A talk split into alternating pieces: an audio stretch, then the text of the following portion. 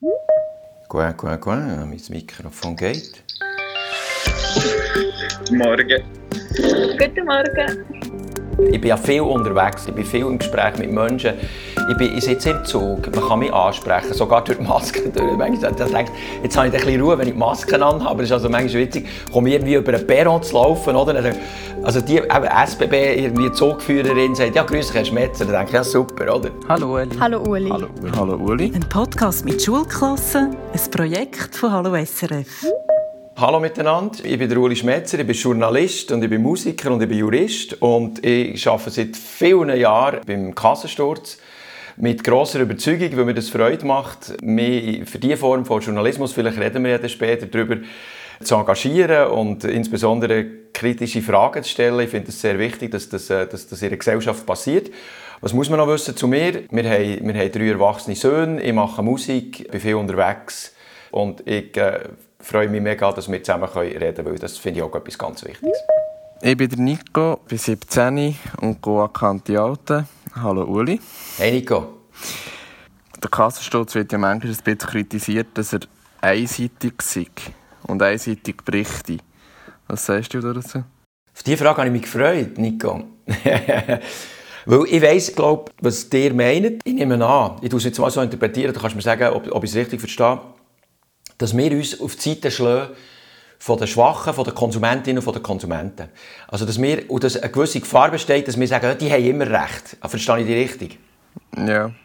Also, ein ganz klares Gut-Böse und ja. kaum je differenzieren. Genau, sehr gut. Also, das sind, das sind schon wie zwei Sachen, oder? Genau. Es ist ein bisschen so, Bleiben wir mal bei dem Schwarz-Weiß. Im Gegensatz zu anderen Journalismusformen sind wir natürlich wir sind anwaltschaftlich. Das heisst, wir, wir haben am Schluss eine Position. Also wir recherchieren eine Geschichte und dann, nach viel Recherchen kommen wir zum Schluss, dass wir würden sagen, das finden wir auf jeden Fall nicht gut. Und dann tun wir diese Position vertreten.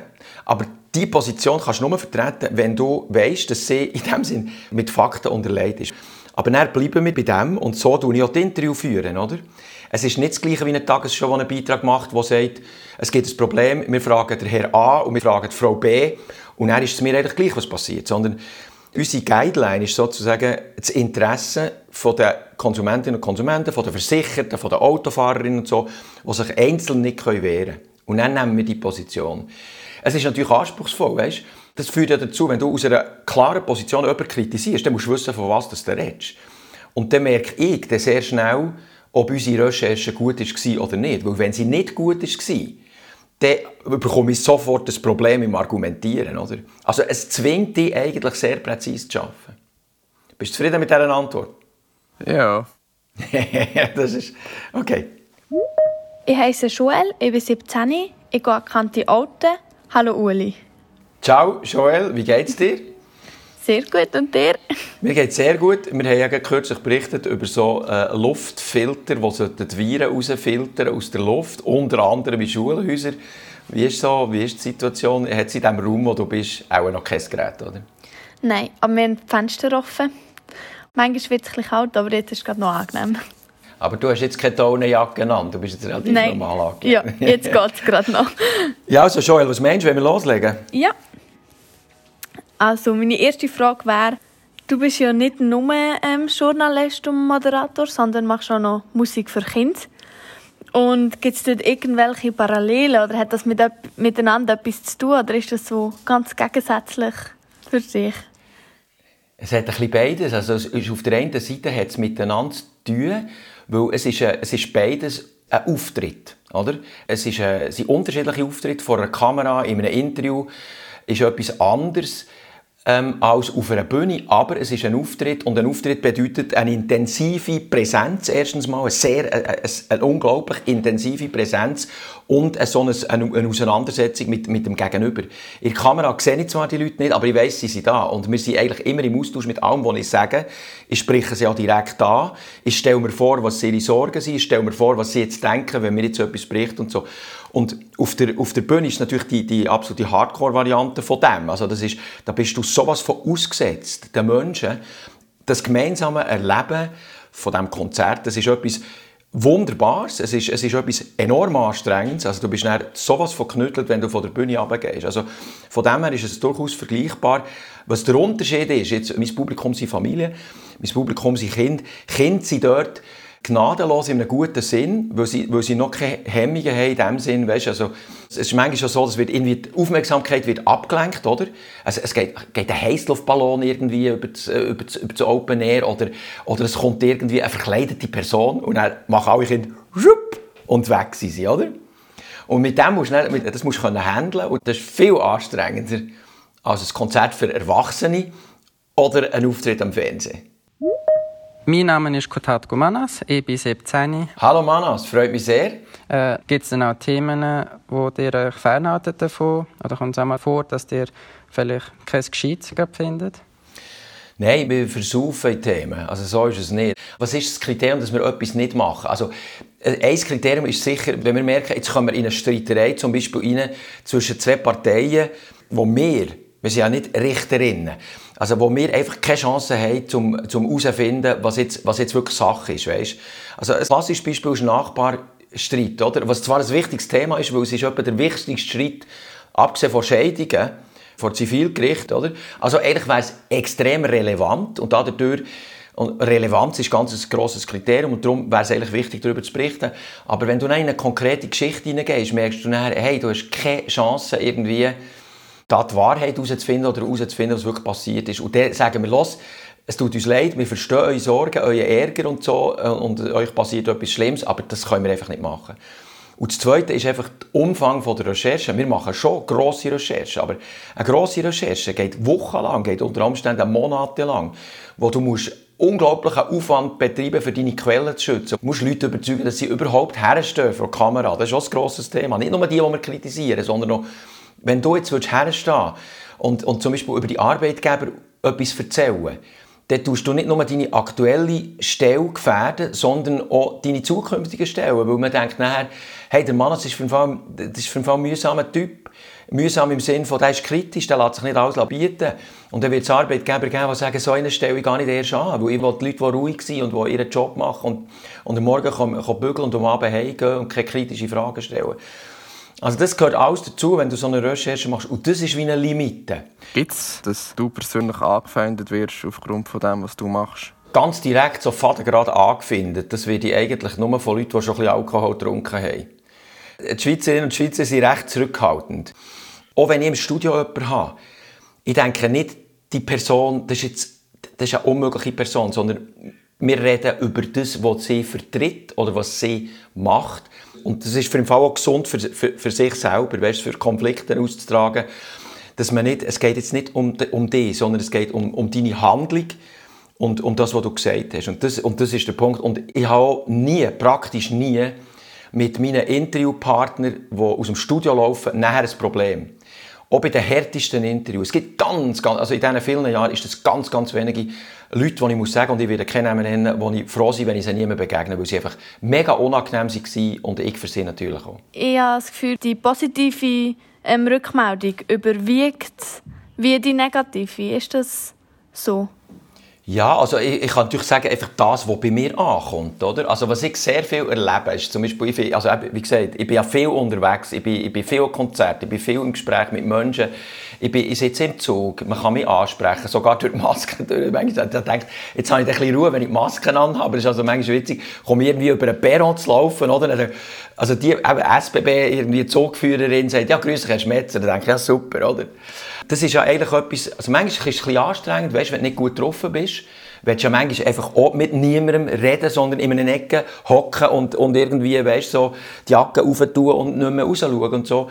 Aber andererseits ist es natürlich super, weil ich spüre, was die Leute äh, denken. Und ich habe natürlich schon vor allem die positive Kritik, die ganz direkt zu mir kommt. Aber jeden Mittwoch haben wir Redaktionssitzung, wo wir meine Kolleginnen auseinandernehmen und sagen, hey, das hat mich für den Fall nicht so interessiert, äh, oder, oder du hast ein bisschen geeiert in deiner Moderation, also du hast ein bisschen um den Brei herumgeredet und so weiter.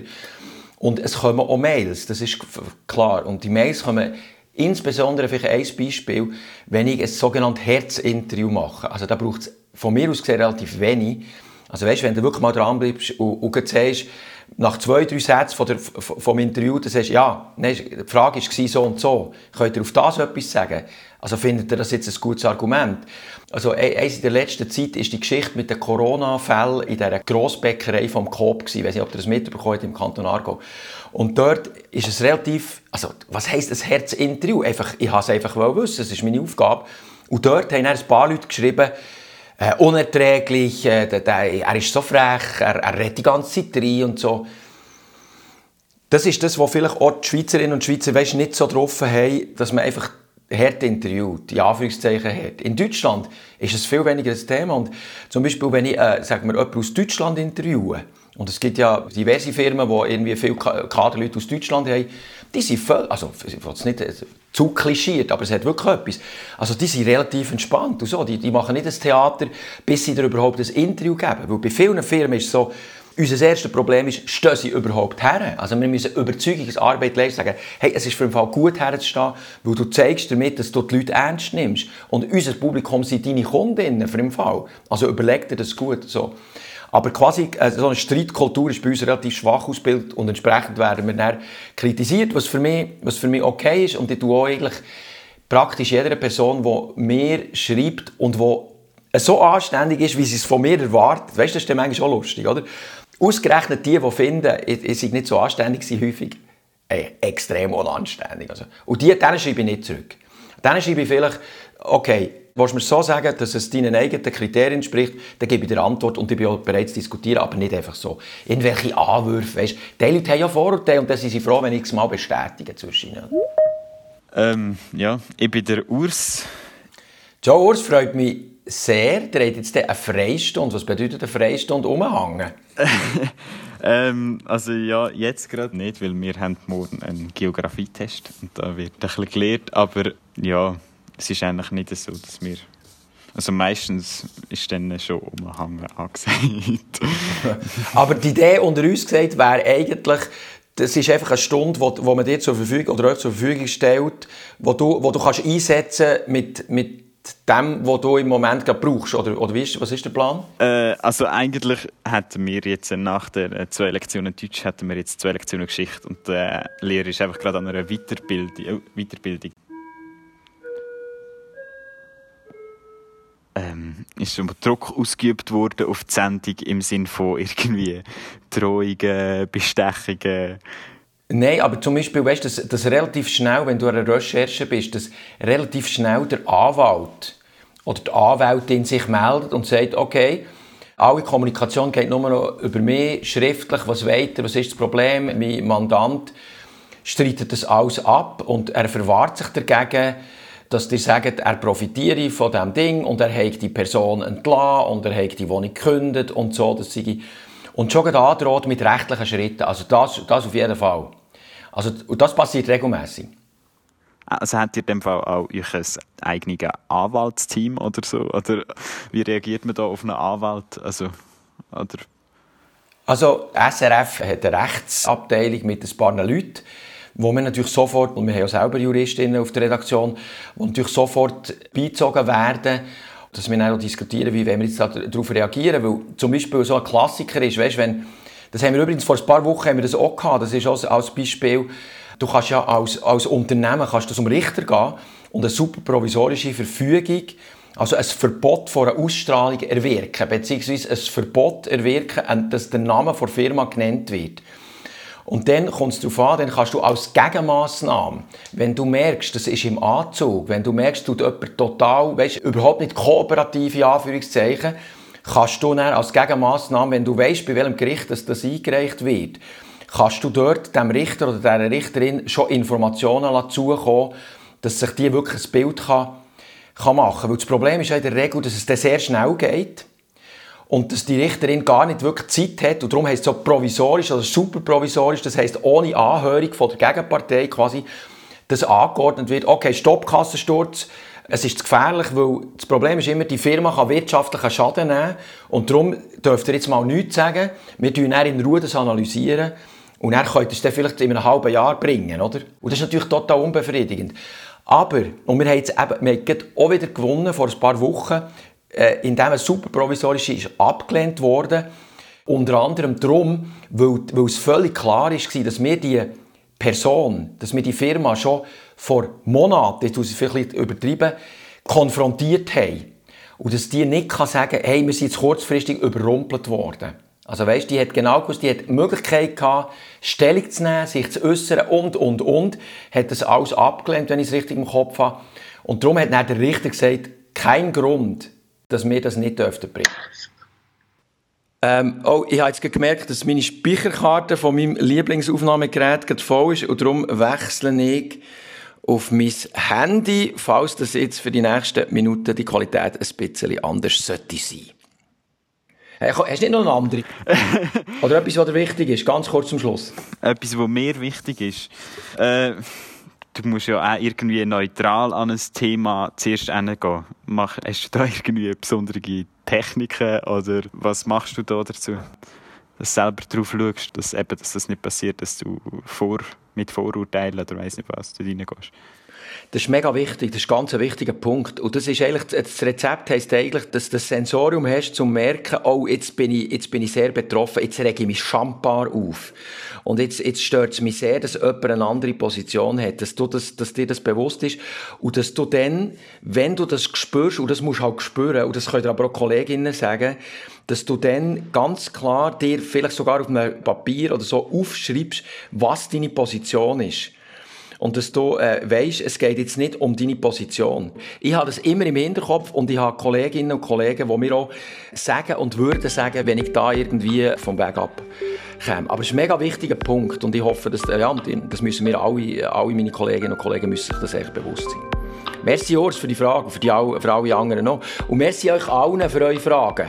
Danke dir, Ueli. Danke auch. Merci vielmals. Es hat gefällt. Ich hoffe für euch auch.